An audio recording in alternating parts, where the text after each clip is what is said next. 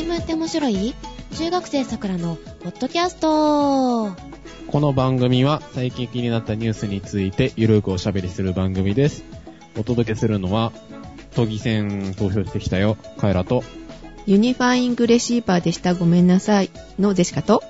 徳島大学からのあのメールを受け取ってみたいシオンです。おはようございます。おはようございます。おはようございます。なんかね、徳島大学が学生にあの送った一斉メールがちょっと話題になってて、うん。あレポートを提出しなければ命はない。提出するか、死ぬかみたいな。そうそう、提出を与えみたいな感じの。ー なんかテストでするつもりだったんでしょあれ。はい。うんこれね、うんあのー、徳島大学から脅迫メールが来たって、あのー、騒いでた人は、あの、レポート出す気がなかったってことですよね。そうだね。なんかツイッターですごい盛り上がってたみたいね。そうそうそうそう。え、カイラのとこには来なかった？来なかったよ。いや、あれが脅迫として成り立つには、まずレポートを出す気がないっていう前提が必要ですし、あー、うん。出せば別に何にもないんでね。うんうん。面白いね。テストにするにしたってさ、そういう文章を書くとダメだよね。とちょっと古いんですけど、なんかあの、怪しいお米セシウムさんとかね。あー、お千枚ね。やったよね。あれもあったね。テストの。あれもなんかテスト用で作ってた画面をうん。そのまんま出しちゃったっていうやつやったんですけど、うん。そのセシウムさんはちょっと言い訳が立たないんですけど、うん。メールの一斉同胞の場合っていうのは、はい。えーテストでやる場合は、えー必ずダミーのアドレスを使いましょうっていう。あー、そっかそっか。実際にシステムを使って、うん。本番稼働してるシステムでテストする場合っていうのは、うん。データはダミーのものを基本的には使います。まあだからうんそういうことを、基本的なことを知らない方がするから、事故るんですね、きっとね。そうですね。まあ、基本はそこですね。なんか硬い話になってきたんで、はいえーぜひですね、あうんの、受け取ってみてですね、それをあの、インターネットにさらしたいなと思います。許可を取って。はい。で、カエルのとこは今日都議選だったよね。都議選投票日でしたね。ね。行きましたかこんなことやってて、いやー、ちょっと予定があっていけませんでしたとかダメですよ。うん。あ いや、えーいいいんじゃないですか？あの、イベントとかやった時にあの、みんなからボコボコにされてみたら。この人は資本主義的であるみたいな感じで、ない街中の電柱柱にくくくりつけられるみたいな。何の拷問や？投票所どうでしたか？投票所、まあ、じじばばしかいない。あうんの、僕が住んでるところがね、あの、非常にこう、もともとコミュニティとしてじじばばが多い場所ではあるんですけど、うん。にしてもじじばばしかいないみたいな。え、それは、たまたまではなく、投票行為を行っている人間の割合も同じぐらいと。うーん、まあ、自分と同じぐらいの年齢の人はいないし、そもそもね、うんいないし、無列に並んでる人も、あの、軒並み、じじばば。で、たまにさんぐらいの話で、あの、いわゆる、あの、20代、30代の人は、とりあえず見にかけなかったですね。ほうほう。そう、あの、出口調査してた時も思ったけど、静岡の方でも2、30人に1人若い子見るかなって感じだった。20代からあー30代の子。少ないねって思うけど、10代の子もいなかった。10代の子は、投票はできない。できないけどいる。いるみたいな。うん。ね、子供を連れて。子連れで。そうそう、0歳の子もいるよ。ずれもいなかったな。ああ、ほんとうん。まあちょっと田舎になるとあれかもしれないね。あの、子連れっていうか家族総出で車で来るみたいな。ああ、確かにそういうのあるかもしれないけど。おじいちゃんからね、赤ちゃんまでみたいな。そっかそっか。逆に中途半端にあの、便利やと、うん。みんな点でバラバラに行っちゃうから。うんうん。ふらってくるから。うん。そうそうそう。で、今、どうなの？もう結果出てる？なんか、パラパラ出てますね。あの、こういわゆる国政選挙並みに気合が入ってるわけではないので、うん。なんとなく、こう、票が、まあ、分かり次第、こう、速報が入るみたいな。うん。あの、前哨戦って言われるじゃない？参院選のね。ただまあどうなんでしょうね。うん、前哨戦とは言うけど、なんか、まあ、都議選だしな、みたいな部分あるじゃないですか。しかも参議院選の前哨戦って言ってて参議院選自体が盛り上がらないから、前座の前座みたいな。そうそうそうそう。もうなんかあのあれですよね。お笑い芸人で言ったら、あの、最近入ったあの、新米の舞台みたいな感じですよね。うん。なんとなく人がいて、うん。うん。別にこう、真剣に見るわけでもなくいるみたいな。そうそう。あ、ちなみに出口調査は受けましたか、いや、出口調査いませんでした。それは残念。うん、残念でした。で、で、ユニなんとか？ユニファイングっていうのかな、いですか？ら前回ですね、えーロジクールのトラックボール、はいマウスですね。トラックーボールを、あの、買ったよって言ったよね、Bluetooth の。はい。ル。あれ、Bluetooth じゃなかったです。あらあの、2.4GHz の電波を使うユニファイングレシーバーという、ロジクール独自のレシーバーを使ってます。あ、そうか。私もちょっと勘違いしてましたね。で、これを使うと、マウス以外にも、この規格を使ってる分のキーボード、あの、そのドングルが一つで、いくつかこう使えるみたい。あなんか6台とか8台とかね。うん、なんかそんな感じ。なんかそれぐらい。うん。うかい的な感じになるわけですね。ああ、迂回、はい、そうですね。うん。はい。ということで、あの、訂正でした。はい。で、まあ、今、選挙の話が出たん。だけど、今日のネタは、選挙絡みですよ。うん。ネット選挙運動が解禁になりましたと。うん。あ、おめでとうございます。やりましたね。やっとですね。まあ、今更がありますけど、うん、もうなんか、選挙違反じゃないのって言われてることもいろいろあるみたいね。いろいろあるみたいじゃないですか。まあ、簡単なところでね、うんあの、何をしてよくて、うん。何をしたら、お縄頂戴なのかみたいなところを喋っていこうかな。選挙に出る人だけじゃなくて、私たちも危ないかもしれないものね。そうですよ。うん関わってくることですから。うん。まあ一応なんか身に関わるような部分でね、はい触れていこうかなというところで、うん。ぜひぜひお願いします。一応ですね、この解禁になったのが、うん。解禁になる法律？うん。いいですよっていう法律が通ったのは、平成25年の4月19日。うん。うん。インターネット選挙運動解禁に関わる公職選挙法の一部を改正する法律が成立して、うん。まあ一応事実上こうネット選挙は、あのネット選挙運動ですね、は解禁になったんですけど、うん。実際にあの適用されるのは、うん。次の国政選挙からです。ということは、来月の参院選。が初めてですね。はい。なので、今回の都議選はネット選挙運動をしたら、ネットにおける選挙運動をしたらダメです。うん。ということですね。うん。選挙運動、選挙運動って言ってますけど、選挙運動って何って話ですよ。え、車に乗って手を振りながら、何々でございます、何々でございますってやるやつですよね。そうそうそう。選挙運動となんか、なんだったっけ？なんとかが違うって前言ってたよね。忘れたけど。政治活動と選挙運動は違います。そあ、それか。はい。う。でですね、選挙活動っていうのは、まあ、ある選挙に関して、うん。あの、ある候補者の当選ですね、を目的として、うん。投票を、あの、促すような行為を選挙運動ですね。っていうらしい。一応、なんか判例だとか実例に基づいてこういう風に、まあ考えられていると。うん。で、さっき出てきた政治活動ですね。は、それ以外。全般。政治活動というか。だからですね、例えば、なんとかかんとかをよろしくお願いしますっていうのは、選挙運動ですね。うん。あの、入れてくださいと促してるわけですから。うん。なんですけど、例えば、あの、なんとかなんとかですみたいな、単にこう、知ってもらおうみたいなことってあるじゃないですか。あの、ビラったりとか。あ例えば、じゃあ、その、候補者を紹介するわけじゃなくって、何々党はこういうことやってますよ、みたいな？そうそうそうそう。だから、あの、こういうことしてますよみたいな、うん。名前を知ってもらうようなことに関してはう、ん。政治活動になると。うん。まあ、要するに、あの、投票を促さなければいいわけですよ、政治活動っていうのはね。え、それは特定の候補者にですよね。そうそうそう。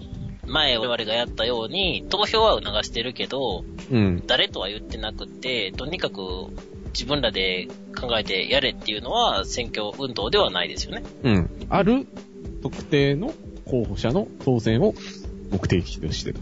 うん。っていうところがミソで、で、さらに言うと、選挙運動っていうのは、うん。選挙期間中じゃないと、やっちゃいけない。選挙期間中外ですね。選挙中じゃない時に、うん。なんとかかんとかをよろしくお願いしますとか言っちゃいけないんですよ。自分自身でもダメなのね。そう。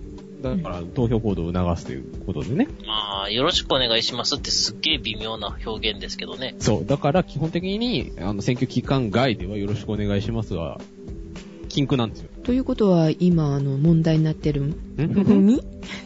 ふみ？あれは完全にアウトなのかなっていう文章が回ってますね。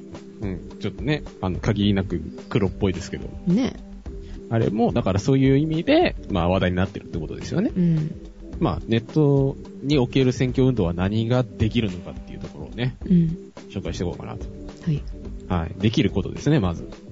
えー、ウェブサイト等を利用する方法による選挙運動用文書図画の頒布の解禁。うん。んうん。うん。あの、要するにですね、いかなる人もウェブサイトなどを利用する方法で選挙運動ができるようになります。今まであ選挙期間中にウェブサイトだとかを更新しちゃいけなかったんですよ。うんうん。っていうのが、文書図画ですね。っていうのが、要するにあのビラみたいなもんですよ。あの、なんか図形とか文章が書いてああのメッセージによって、ある人に対する投票行動を促すような文書図画ですね。っていうのは、形が決まってて、それ以外は配ったりしちゃいけないっていう法律だったんですよ。うん。だから、決まったビラを、あの、まあ、選挙管理委員会とかに、あの、申請して、うん。許可を得て、決まった枚数を配る、配んなきゃいけないっていうことで、ネットとかに載ってるそのサイトの文字だとかが、いわゆるその文書図画と呼ばれるものになるのかっていう議論は前々からあって、それで結構揉めてたんですけど、うん。一応その判例上、一般的なものの見方として、まあ、あの、ウェブサイトだとかも、あの、文書図画の中に入るっていうことで、されてたんですけど、今回あの、明示的に明らかにそれをやっていいというふうに法律が変わりました。誰でも？いいの、えーウェブサイト等って書いてあるんですよね。ウェブサイト等を利用する方法っていうのがですね、うん。はい。インターネットなどを利用する方法のうち、えー電子メールを利用する方法を除いたものを言うと。あメールはダメなんだ。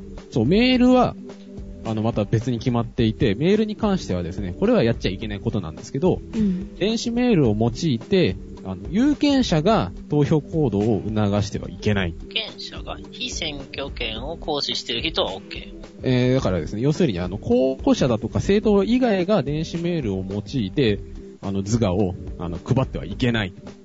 まあ、例えば、立候補してない人たち、私たちがメールで、彼らに送ってもダメなんだね、じゃあ。そう、転送もダメです、これは。えー、誰々に入れてよっていうようなメールしちゃダメってことだね。そう、基本的にはね、あの、まあ、やる人もいますけど、え、ということは、一斉送信を間違ってやっても捕まると。ああ、そうだ。で、まあ、一応理由があって、うん。やっぱりそのメールって、あの、密室性が高いと。クローズだから、うん。誹謗中傷だとかなりすましの危険がある可能性があるから、候補者だとか政党以外はうん。電子メールを用いてはいけませんと。まあ、あとはウイルスの問題とかもあるしね。うんで、とまあ一応、これから検討はされるらしいんですよね。その、政党だとか候補者以外が、あの、うんそういうメールを送ってもいいんじゃないかみたいな検討はなされるらしいんですけど、現時点ではアウトです。気をつけましょう。考えたらあれですもんね。インターネットの、あの、ウェブサイトへの掲載は、果たしてあの、文書図鑑の頒布に当たるのかっていうのが二重の意味で不思議ですもんね。うん。アクセスしなきゃ、あの、勝手にプッシュで送られるわけがないんだから、ビラを巻くよりもおとなしいですよね。まあ言えば。そのなんかいろいろね、その、言葉を駆使してね、あの、ごねてきた人がいたわけなんですよ。インターネットで文字を載っけることは、あの、文書通話の反復であるみたいな。うん。あ、ちょっと気になるのが、はい。例えば、こいつこんなこと言ってるで、みたいなのを第三者が広める引用っていうのは、これ危なくないですか？若干危ない。だから基本的に転送もダメだからね。メールはまあ、まあ、まずダメなんですけど、文書図画も、その、候補者以外がやっちゃダメでしょ？言うたら。いや、候補者以外でも、うん、ウェブサイトとかなら OK。ウェブサイトなら OK。メール以外の方法なら大丈夫。じゃあメールにして誰かに、その誰々さんが書いてる内容を転送しちゃダメですよね。転送とかいうか自分でやってもダメなんですよね。うんこんなんが来たよじゃなくて、その内容をこうコピーしてもダメと。うん。ややこしいな。いやうんまあ要するにあの、素人はあのメールを使って選挙運動をしちゃダメですと。うん。とにかくメールには気をつけろと。メールに関しては触らない方がいいみたいな感じですね。うんまあどうやってバレるのかみたいな話はありますけど、それはもう、あの、NSA が、あの、全部、あの、盗聴してますんで、そ、その辺から。えそこら辺からね。はい。はい。そもそも電子メールでなんだよみたいな話はありますよね。うん。ちなみにですね、あの、Facebook とか LINE とかでもあのメッセージ機能があって、やり取りできるじゃないですか。これは一体どっちなんだみたいな。ああ、そっか。うん。一応あるんですけど、これに関しては一応その総務省の方が答えを出してて、Facebook だとか LINE だとかは電子メールではありません。まあ、そうなの？専門用語はよくわからないんですけど、あの、丸読みしますね。はい。電子メールとは、その全部または一部においてシンプルメールトランスフォーマープロトコルが用いられる通信方式。また、携帯して使用する通信端末機器に電話番号を送受信のために用いて通信文その他の情報を伝達する通信方式の二つを言うと。え？それは抜け道めっちゃありますけど、言わない方がいいのかな？怖い。だってシンプルメールトランスファープロトコルを使わなければいいんでしょ？一部または全部に。うん。まあ、メールとは確かに呼ばなくなる可能性はありますけど、うん。うんはい。なんやろうなっていう。で、もう一個はあの、携帯のあの、いわゆる、えっと、SMS でしたっけ、はいはいはいはい。電話番号と送るやつね。そうそう、シンプルメッセージサービス、うん。うんなんか、ショートメッセージだったっけな？あ、ショートメッセージって言いますね。うん。ショートメッセージサービスかなんかの話ですね。うん。うん。うん。携帯メールもショートメッセージも、あの、普通の電子メールも、まあ、とりあえず素人は手を出すなという話ですねそうで。すね。あの、やるんなら、まあ、Twitter とか LINE とか、あとは非常にあの、怪しげな抜け道を使うかどれかをやりましょ そういうことです。あとは、やっちゃいけないことが結構あります。はい。う。うん。えー例えばですね、ウェブサイトの更新はですね、うん。投票日の前日までです。あの、選挙活動期間っていうのはですね、投票日の前日までなんですよ。あの、普通のネットにかか関わらず。あ、そうだ、夕方までなんか叫んでるものね。あ最後のお願いですみたいな感じでやってるけど、あの、投票日当日ってあの選挙区は走ってないじゃないですか。そうだ、そうだ。うん。そういうことです。まあ、これはまあそういうもんだろうなと。うん。あとですね、えー選挙運動用有料インターネット広告の禁止。ん何それ？まあ、要するにその、選挙運動用の、なんか、インターネット広告は載せちゃいけないみたいな。有料のインターネット広告は載せちゃいけない。無料だったらいいの？じゃないですか。わかんないけど。有料って書いてあるからね。だけ、ど、選挙運動期間中でも、政党だとかの、えー選挙運動用ウェブサイトなどに、直接リンクする政治活動用の有料広告は掲載することが可能です。誰かのブログに、何々をよろしくお願いします、一票お願いしますっていうアフィリエイトの広告を掲載しちゃダメってことですよね。一番簡単な、あの、引っかかる要素は。うん。意外だなと思ったのが、うん。うん。はい。ホームページだとか、電子メールですね。その選挙運動に関することが書かれたホームページだとか、うん。メールだとかを印刷して配っちゃいけない。それは誰がしてもダメってこと？そうです。誰がやってもいけません、これは。というのはですね、先ほどあの出てきましたけど、あの、決まったビラを配んなきゃいけないんです。あー何枚までとかね。選挙運動中はね、うん。まあ、政治活動もなんか制限あったりする、すんのかな？あれはないのかな？わかんないですけど、まあ選挙運動に関しては特に厳しいんですよ、そういうのって。うん。うん。ですね、その要件を満たしてないので、まあネットで、あのね、閲覧する分にはいいんですけど、それを、あの、印刷して配ることは禁止であると。うん。うんまあ、。それはさっきの規定から分かりやすいですよね。うん、まあ矛盾はないですよね。うんうん。ただ、なんか、素人さんが思わずやってしまいそうな気はするけど、これはダメですね。印刷しそうだよね。うん。うん。でこれ見てみたいな。それダメですね。はい。私たちもほら、番組作るときにさ、ほら、これ見てみたいなんで印刷してね、喋ったりとか。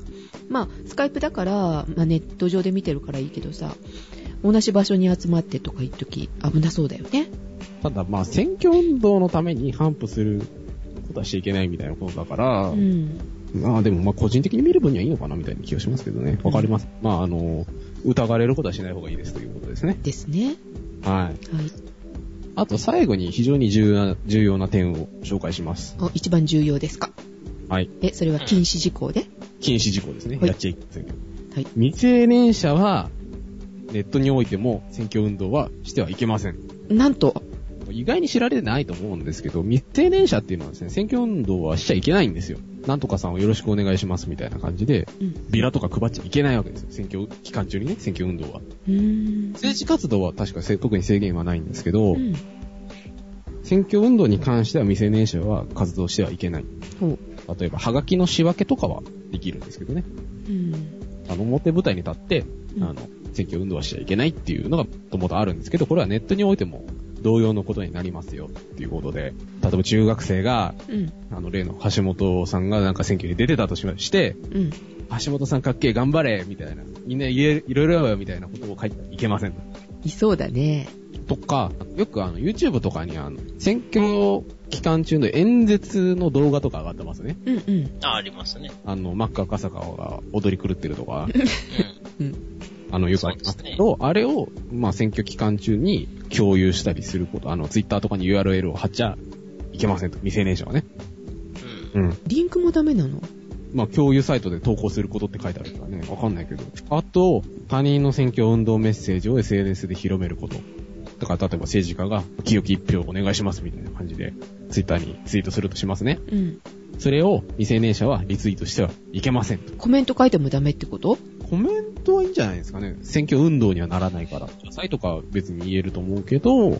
リツイートして、コメント付きのリツイートで、皆さんぜひ入れましょうみたいなことは未成年者はやっちゃいけないと。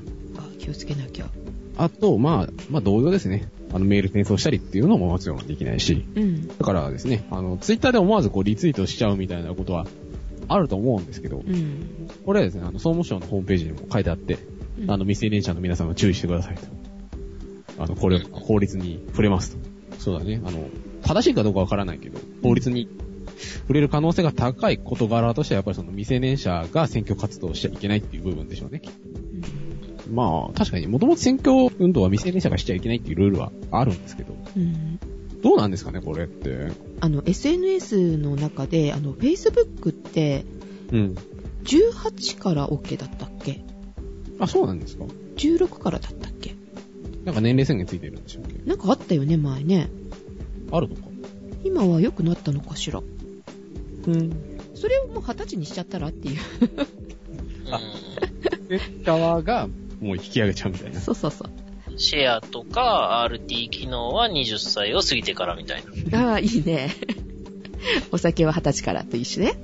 そうそうそう。RT は20歳から。うん。ただまあね、本当にそれは未成年者であるのか否かが区別つきづらいじゃないですか。あの、もし本当にそういう個人情報を書き込んでない人がいたとしたらね。うんうん。ああ、まあ未成年者と疑われる人は未成年者です。うん。ということで、まあ、あの、まあ、この、今回ね、あの、ずっと言ってますけど、疑われるようなことはするなと、いうことですね。あとは気になるのは、インターネット等を利用する方法により当選を得させないための活動に使用する文書図画を頒布するものの表示義務っていうので、うん。はい。メールアドレス及び氏名または名称を正しく表示しなければならない。うん、名前書けと。氏名っていうのはつまり本名ってことですね。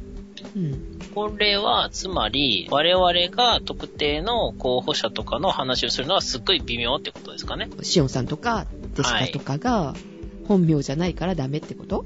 それっぽいことが書いてあるんですよ。じゃあ、本名を晒してから、あの、投票行動を、あの、促すような、あ、いや、これがね、当選を得させないための活動に使用する文書図画を頒布するものは、えー、当該文書図画にそのものの電子メールアドレス及び氏名または名称を正しく表示しなければならないと。あ、ネガティブキャンペーンをやるときには、あの、ちゃんとちゃいけない。なってるってことか。そうですね、ネガキャンをするときは、ちゃんとあの、氏名とあの、電子メールをあの、しっかり表示して、あの悪口を言いましょうってことですね。名乗ってから言えよ、みたいな、あれですよね。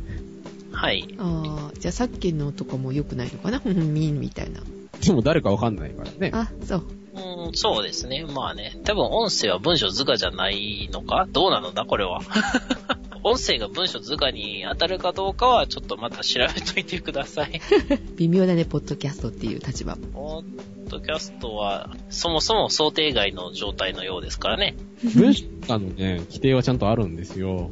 読むとね、うん。はい。文字もしくはこれに変わるべき符号、または象形を用いて物体の上に多少永続的に記載された意識の表示。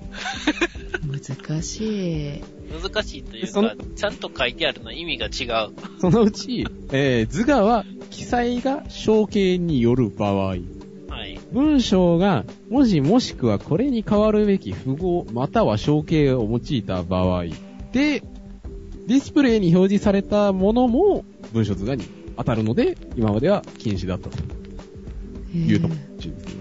文字の代わりになる符号というのは、通常は文字コードとか、なんやろう。音声は入らないでいいのかな？でも波形になるけど音声も。波形になりますし、あの、文字に変わる符号、っていうか、文字そのものが、あの、言葉を固定するための方法なので、なんだかこう、ねじくれてますよね。くれてると。うん。えー文字に変わる符号に当たるかどうかっていうのが、えー判例を待ちたいと思いますね。うんただ、演説の様子を上げちゃいけないみたいなのありましたよね。あの、動画共有サイトに。うんはいはい。ってことは、多分音声も入るんじゃないですか？文字に変わる符号ですよね、多分。うん。っていうところなのかな？うん。誰かが捕まったらわかるわ。いけいけ前にも言いましたけど、楽しく選挙を楽しむために、あの、危ない橋を渡ってる人のをひたすら、あの、ストーキングしてですね、あの、落選活動をすると、あの、楽しいと思いますんで、そういうの上げ一人って言うんじゃない？ですか。え？あ いやいや、そしたら、あの、ギリギリのところがどこかもわかりますし、一石二鳥じゃないですか。まあね。はい。来月楽しそうだね。うんはい。あの、ぜひ気に入らない候補者が、あの、ある場合はですね、うんあの、ウェブ魚拓とかいろんなところでですね、あの、危ない表現を、あの、バンバン保存する人たちが増えると思いますんで、あちなみにこれは、あの、ネガティブキャンペーンに当たらないんですよね。うん。あの、ただの証拠集めなんで。ですよっていうことを言ってるはい。わけですかはい。らね。告発のための証拠集めなんでね。はい。またなんかちょっと危ないことがだんだん出てきそうなので、じゃあこの辺にしましょうか。あとは、はい。おのおの皆さん頑張ってくださいということですね。はい。はい。はい。えー、あ、ちなみにあの、ネット上でですね、あの、無料で公職選挙法のあの、改正に関する、えー内容っていうのはあの、見れますんで、うん公職選挙法の一部を改正する法律であの、調べてみてください。うん。あとは、総務省のホームページをね、確認していただければはい。ご覧になれると思いますので、はい。ぜひぜひ。はい。今回危ないから落ちる人続出しそうなんですけど。捕まえる方も大変だね。はい。ということでございました。はい。ということで、えー次はニュースフラッシュのコーナーです。ねえねえ知ってる？ニュースフラッシュのコーナ5年ぶりにサザンオールスターズが復活。ー。ねえねえ知ってる？引退したグループが10年以内に大体復活しますよね。で、復活するあの理由っていうのは、あの、印税が10年経つと入らなくなるんですよ、引退してから。で、だから、大体10年以内に復活したら、もう10年また印税もらえるのが増えるというか、期間が長くなるから、復活するようですよ、らしいですよ。あーあの、免許の更新みたいなもんなんだね。まあ、そんな感じです。だねえねえ、桜のミニミニ情報でした。ねえねえ知ってる？今までも後桜ジオのスタッフとしてご協力いただいておりましたガチョウさんが今回から新たに加わることになりました。よろしくお願いします。どうも、はじめまして。ツイッターの方で結構あの、リツイートとかもされてるんですよね。ツイッター配信？以前に比べたらそうでもないと思うんだけど、えー、今何万ツイートぐらいですか？8万？それは配信って言わないの？あの長いこと続けてりゃ誰でもなりますが、そういえばなんかすごい投稿が多い人は日本人だった。世界一が日本人らしいですが。ちなみに何ツイートぐらい？3600万。?3600 3600万ツイートしております。なんか、本人曰く、うんえーツイッターの運営に煙たがられてるようですよ。規制かからないのかねそんなにつぶやいて。ちょこちょこかかってんちゃいますかね。もしかしたら、あの、別アカ持ってて、別のアカウントね、持っててね、もっとすごい数なのかもしれないですね。はい、というミニニュースから入ってきましたが、はいはい。ねえねえ知ってる？ケンタッキー食べ放題食べ放題ってあったんだね。今回は、えー2013年7月の3日と4日、水曜日と木曜日ですね、の2日間限定で予約を開始してます。予約な。予約。だから絶対食べれるってことだよね。それ良くない？なるほど。内容を見てみますとですね、金額は1200円。うんうん。で、まあ、店舗がちょっと限定されてるので、えっ、と、お近くのね、お店が食べ放題されてるかどうか、ちょっとネットで調べた方がいいかなと思うんですけど、食べ放題は制限時間があるじゃない？はいはいはい。どのぐらいでしょえ、何分だと思う？う ?1 時間。?45 分なんだって。うーん。で、ポテトも食べ放題、ドリンクも飲み放題で1200円。これを安いと思うか、高いと思うか、普通どのぐらいだっけ？セット？みたいなものだったら7、800円だと思うんですけど、うーん。で、よくキャンペーンとかでやるのは980円とか1000円ぐらいのパックが出ますよね。あれを、でも30分ではゼシカは食べれないな。45分でどれだけ食べれるか、女性にとってはちょっと苦しいかなと思うんだけど、どうですか？腹減らしていかなね。でも、油物って結構来るでしょ、すぐ。よっぽどあのね、毎日でもケンタッキー食べれるよっていう人だったらいいのかなと思うのと、あとまあネタで行くのがいいかなと思いますね。そうね。うん、高くはないけども安くもないかもしれないね。まあ、そこら辺の金額設定はちゃんとしてるでしょうよ。損しないように。うん じゃあちなみにですね、これ小学生以上なんですけれども、小学生未満の子供も OK で、大人1名についてお子様1人が無料だそうです。3歳から6歳。うんうん。このくらいの子連れて行くんだったら OK かもね。お一人様か。そう。大人1人につき子供が1人無料。小学生未満だったら。家族で行くとして、兄弟3人いると喧嘩になるよね。えっとね、2人目以降はお一人につき600円だそうです。なるほど。当日は予約時間の10分前までに、えーっと、来店くださいっていうことなので、遅刻したら食べれないかもよね。おー。食べれないっていうか、多分席がないんだろうね、きっとね。うんうん。ね、予約でギリギリまで取るだろうから、興味のある方はぜひ行ってリポートお願いいたします。そうですね。どんだけ食べたかもよろしく。そうだね。あーこの飲み放題のところにお酒が入ってるといいんだけど、ケンタッキーってお酒扱ってないよね。使ってないよね。ね、うん。確かね。お酒があると、ちょっとあの食が進むので、いっぱい食べれるかなと思うんだけど、油っぽいものもね、結構飲んでる時にこうね、食べれるかなと思うんだけどさ。お酒の方が高くつきそう。あ、そうだね。飲み放題1200円じゃちょっとあれかな。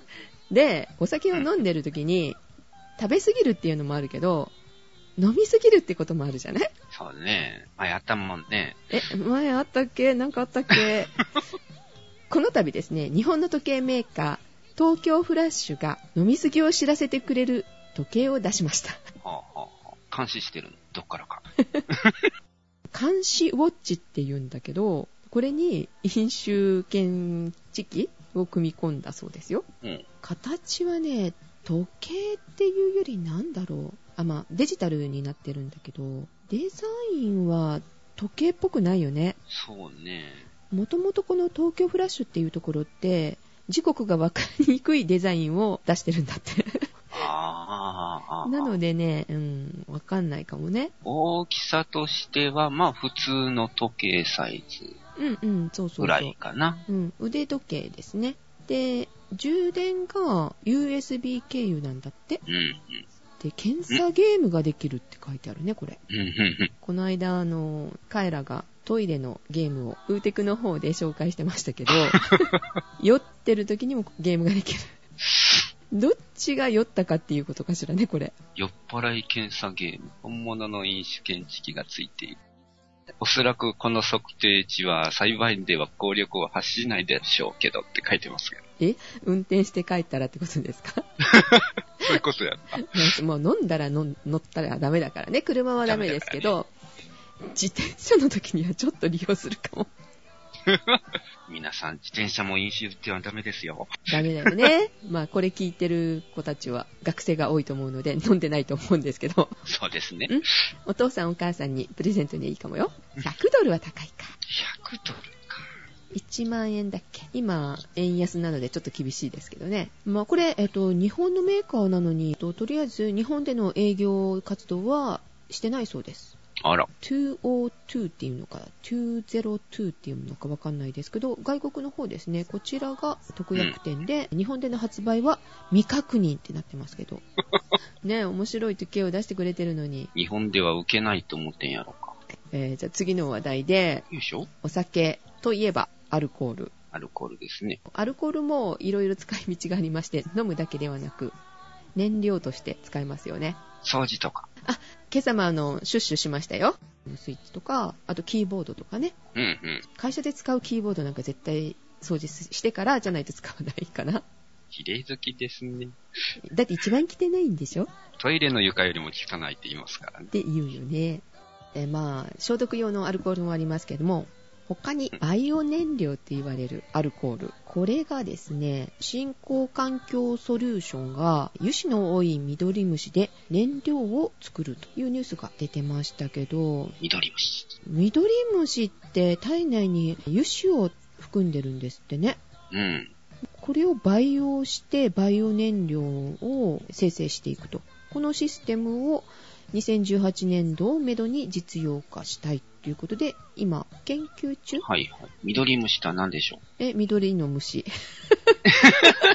あの、なんか、ゾウリムシっぽいようなんじゃないの？そうですね。動物プランクトンの一種なんですけども、うん。体内に葉緑素を持っているという、まあ植物の特徴を持っているというプランクトンです。あー植物っぽい虫じゃないの？微生物。微生物。これちっちゃいよね。大きさは0.1ミリ以下です。虫を燃料にするってなるとかわいそうな気がするけど、まあそんなもんですわ。バイオ燃料っていうのは。まあ植物だったら OK なんだろうけど、まあ、植物っぽい虫っていうことであ。植物っぽい虫。これがほら、大きいものだったら問題になるじゃない？昔、ペンギンの油を取って石鹸作るとかおさ。おこの間見ましたよ。え、何？ペンギンとか動物の油を絞るような釜を。え、今もやってるってことじゃないよね？違う違う違う。昔使ってたっていうね、アザラシみたいなの捕まえて、うんうん。大量に殺して石鹸作ってたっていうか油作ってたっていうことみたいだけど、まあ油たっぷり含んでるからね、彼らは。まあそれだとちょっと問題になって、あの、飛んできますよね、どっかね。なんちゃらピースっていうのが。なんか、ブンブンと。同じ緑でも緑虫は救わないのかな？いっぱいいますからね。まあこれで日本でも燃料がきちんと取れるようになったらある程度困らずに済むね、エネルギー。まあ、方式を輸出することもできるんじゃないかな。このシステムが輸出できるってこと？そうそうそ簡単にはできないのかな、家じゃ。う。かなり広い土地っていうかいるんじゃないでしょうか。そうですか。で、これ、筑波大学と共同で研究してるみたいですね。水も浄化できるんだって。一石二鳥ですか？水を浄化してくれた緑虫を今度は燃料に使っちゃうというね。どうなんですか？なんちゅうか、恩返しじゃなくて、あの、あれみたいだよね。今、ほら、田んぼの草を取ってもらうために、アイガモを入れるじゃない。アイガモの方。うん。で、今、可愛いねって、よくテレビでやってるけど、ねえねえ、知ってる？あの後のカモって食べちゃうんだよって、さくらちゃんニヤッと笑ってましたけど。ねえ、知ってる？アイガモのカモはその後食べちゃうんだよ。美味しくいただきましたって。ねえ、雑草を取ってくれて、その恩返しが食べちゃうのかっていうね。あの、大きくなりすぎると美味しくないらしいです。アイガモそうそう。ね、緑虫なんかでもバイオ燃料として使えるんだね。そうですね。他に植物で取れるようなのってないのかしら？オーランチオキトリウムというものをご存知でしょオーランチ？なんか美味しそうだね。大きいランチ。えーそんな植物は知りません。う。もなんですけども、先ほどの緑虫はアルコールなんですけども、こちらは油を生成するようですよ。石油。石油になるの？藻で？これから、あの、原油が取れます。て、あれだよね。ゆらゆら揺れてるあの藻だよね。水中で。そうそうそう。あれに油があるとは全然想像がつかないんだけど。あの、先ほどの緑虫もうん。油脂分が多いいうことで、まあ、取り方じゃないのかな。で、生成される油分が原油に近いものが取れると。それも日本がやってるの？沖縄の近海で発見したらしいです。そしてこれが、えー今年の4月から実用化を目指して、仙台で実験されております。さっきのは2018年。5年かかるみたいだけど、これもでもなかなか実用化するっていうのはかかるんだろうね。こちらはう、ん。ちょっと問題と言いますか。うんあの、葉緑素がありません。うんというわけで、栄養は違う植物プランクトンが必要らしい。他のものがいるわけか。そこをクリアするための研究もってことかな？えー、センターに集まる有機物が豊富な生活排水を活用ということで、まあそこら辺はなんかクリアされてんのかな？へえ生活排水でいいなら、まあそちらもなんか浄化される？ですね。ねえなかなか。これからはそういう植物だったり、緑虫みたいな生物がバイオ燃料として使われていくんですかね。これらを食べる目的じゃないですからね。食べ物もなくならない方向でやってもらえる。食料として使わないものであれば、燃料に回してもらったらね。そうそううん。藻は食べないよね。緑虫も食べないよね。緑虫が混ざったケーキとかいうのをなんかで見たような気がする。あまり食べたくないかも。でも栄養ありそうですね。あの、クロレラみたいな感じらしいですよ。あ、そう。やっぱり、物がないと人間頑張るね。日本ってすごいね。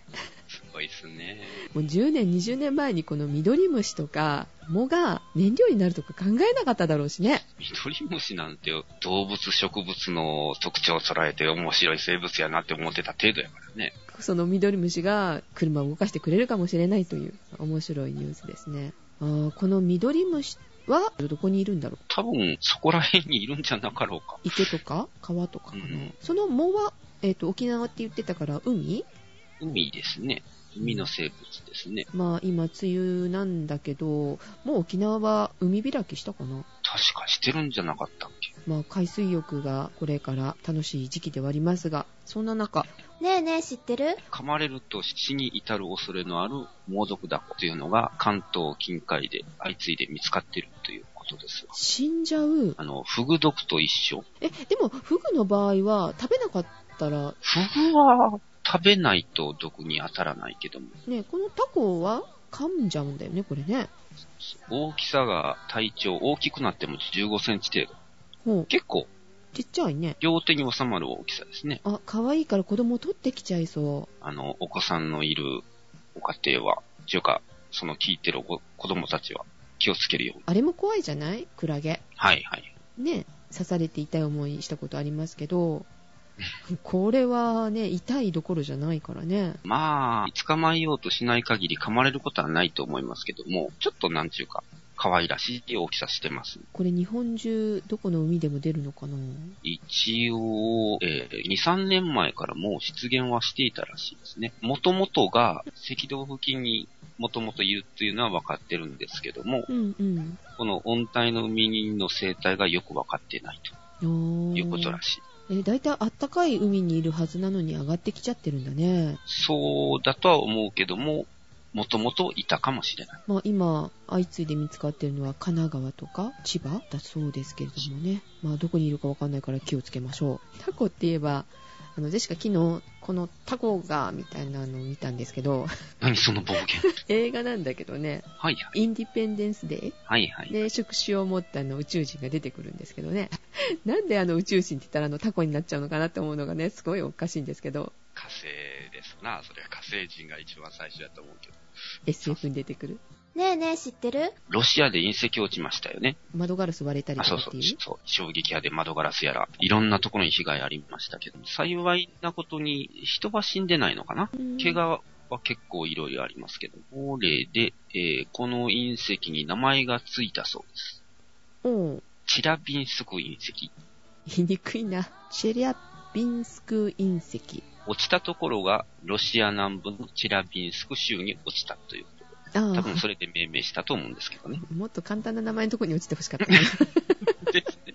モスクワとか モスクワなんか落ちたら大事になると思うんですよ。この隕石って、どっから落ちてきたんだろうね。方向は大体確か明らかにはなってたと思いますけどね。火星と木星の間かの小惑星帯だったと思うんですけどね。うんこの調査を今、なんと、なんと、岡山大学に依頼してるそうですね。お、独り占め。岡山だけにしてるかどうかわかんないけど、岡山大学結構すごいね。この間のあの、はやぶさの糸川の塵、はいはいはいあ。の分析も岡山大学でしたよね。放射の？放射線？その研究が、ことの岡山大学強いんだよね、確か。それで今回も来てるのかな？あ、その研究もしてましたね、確か。この隕石、何個ぐらい集めたんだろうね。たくさんあれ結構落ちてきてたんでしょ？あの、偽物もいっぱいあったようですね、あれ。偽物というか、こう、そこら辺の石だったっていう話も。見分けつくのかな？磁石につくとかさ。隕石には、えー、3種類大雑把にあるんだったかな。うん。鉄が主成分の陰鉄と、うん。コンドライトが主成分の石陰鉄と、うん。どっちともが混ざってるやつ。で、と3種類ぐらいに分かれる。そのコンドライトは磁石にはつかない。つかない あ、そっか。じゃあ見分けられないですね。ですね。60キロぐらいは収集したらしいよ。世界中で見てるんでしょうね。この岡山大学に来てるのは0.5センチから3センチのものが17個。よく見つけましたね、その0.5センチとかいうの。で、このロシアに落ちた隕石が結構大騒ぎになりましたけど。うん。えー、もともとこのロシアの隕石は落ちてくることが分かってませんでした。うんうんはい。で、その翌日に直径45メートルの小惑星が人工衛星より低い軌道を通過しております。怖あの、多分、旗から見てると、当たってるようにしか見えないと思いますね。結構こういうのはよくあるようなんですけども、うん。で、こちらの方の小惑星は数ヶ月前から軌道が計算され分かっとったようですよ。それなんで騒がなかったのかしら？危ないぞっていうようなことは言ってないんだね。安全だというのは分かってたようですよ。分かってた方が45メートル。で、ロシアに落ちた方が17メートル。飛んでる角度が悪かったらしく、誰も気づかなかったですね。よかったね。あんまり被害がなくて。そう。100年前ぐらいにもロシアに隕石落ちてるんですね、これ。ツンクスカ。えっと、隕石自体は見つかってはないですけども、うん。こちらも空中で爆発したんですが、そこの森一帯が放射線状に木がなぎ倒されてた。ちゃんと隕石だって分かってたのね。まあそこら辺はちょっといろいろ逸話がありまして、あ、そうなの。は まあそれの方はあ後にしましょう。い。あ、隕石と小惑星の違いは何でしょ隕石は星のかけら。ううんうん。小惑星は星。はい、正解は？あの、隕石も小惑星なんです。だから、もう一つ流れ星っていうのがあうん。る。流れ星は大気中で燃え尽きたもの。はいはい。で、隕石は地上まで落ちてきたもの。地上に落ちてるか落ちてないかってこと？そうね。で、小惑星はもちろん飛んでるものっていうか、うん。落ちてきたら隕石になる。星と星じゃないものじゃない？ジェシカ近い。こんな感じで、この度、NASA とアマチュア天文家、隕石発見に向けタッグっていうことで、うん。NASA の方がアマチュア天文家に協力を呼びかけたということです。発見したら教えてっていうことね。そうですね。そうだね。その17メーター見つけてる人がいたかもしれないものね。今までも、その NASA とかが任務中か？うん。はあったようなんですけども、うん。まあ多分今回のロシアのことを受けてでしょうかね。うん。もっと精度を上げなということで、こういうプロジェクトができたんじゃないですかね。いつもね、星空見てる方、NASA にご一報くださいと。結構、小惑星とか彗星を見つけるのはアマチュア天文家の方が多いですからね。名前つけてもらえるんでしょ？見つけたら。そうそうそうそう。これが、あの、落ちてくるんですよね。落ちてくる方はちょっと、あと、それと、先ほどの逸話、すごい気になるんだけど、何々。あ、はいはいはい。1908年にブースカーで、えーその隕石落ちたんですけども、うん。目撃例をこう集めるとう、ん。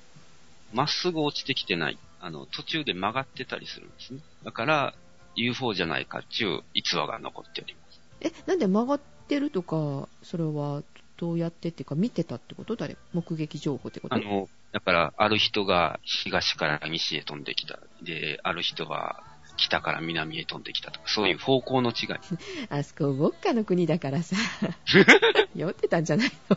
なるほど。それで、隕石ではないかもしんないと。という話も残っておりまなるほど。はい。ということで、えー、以上ですかね。す。えーっと、あと、ちょっと気になることで、生物関係で気になることが一つありましたけども、ねえねえ、知ってる？日本ではないんですけれどもう、ん。結構巨大なものが飛んでいるようですよ。え、えな、なんだろう？アメリカ、フロリダの方で、熱帯暴風やハリケーンによる洪水の影響などで、北の方に飛んできたらしいことで、普段のものの通常比約20倍。ゴキブリ20倍大きいのって嫌だけど。あの、太鼓の世界にはいたようですね、それ。でも、背中に乗れる？乗れたとしても嫌やな。ベトベト。ゴキブリじゃないよね。ゴキブリじゃないですけども、うんあんまり好まれない生物ですね。蝶の大きいのは、モスラヤっていう感じでいいけど。それがかな？あのですね、モスキート。蚊です。刺されたら死ぬ。一番大きかったら死ぬんじゃない人間。普通の蚊でも、まあ、ちょっとチクッとするときありますけども、うん。この蚊に刺されると結構な激痛が走るようです。針が大きいんだ。嫌だ。ざっと見、どのぐらいあるのかな ?2 センチ近くありそうな感じですね。刺されたらすごい腫れ上がって、ええすごいことになりそう。やだ。あ、でも潰しやすいかも。見つけやすいかも。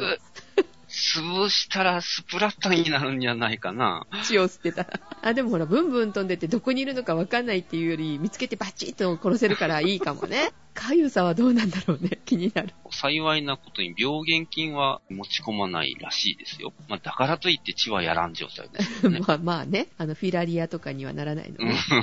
それ普通の蚊ではない？蚊に似てる昆虫で、ユスリカというのがいますけども、そういうのと違って、普通に日本にもいる蚊と一緒の種類の大きいやつみたいです。日本にはいないんでしょうね、きっと。で、願っているんですけど。台風で来るかもしれない。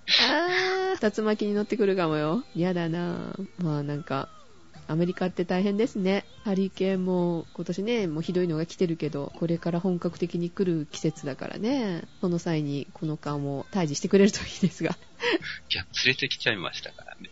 うん、それ困りますね。はい、ということで、ニュースフラッシュのコーナー、この辺で。ではまた。また、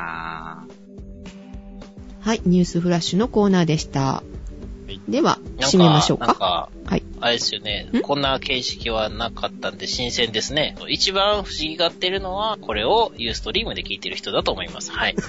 そうだね。で、シオンさんなんか。ねうん。そうそうそう。美味しいネタとしてですね、うんあの、マクドがなんかハバネロバーガー出してたじゃないですか。うんう。ん。あれを食べてみました。あ、食べたんだ。どうだった？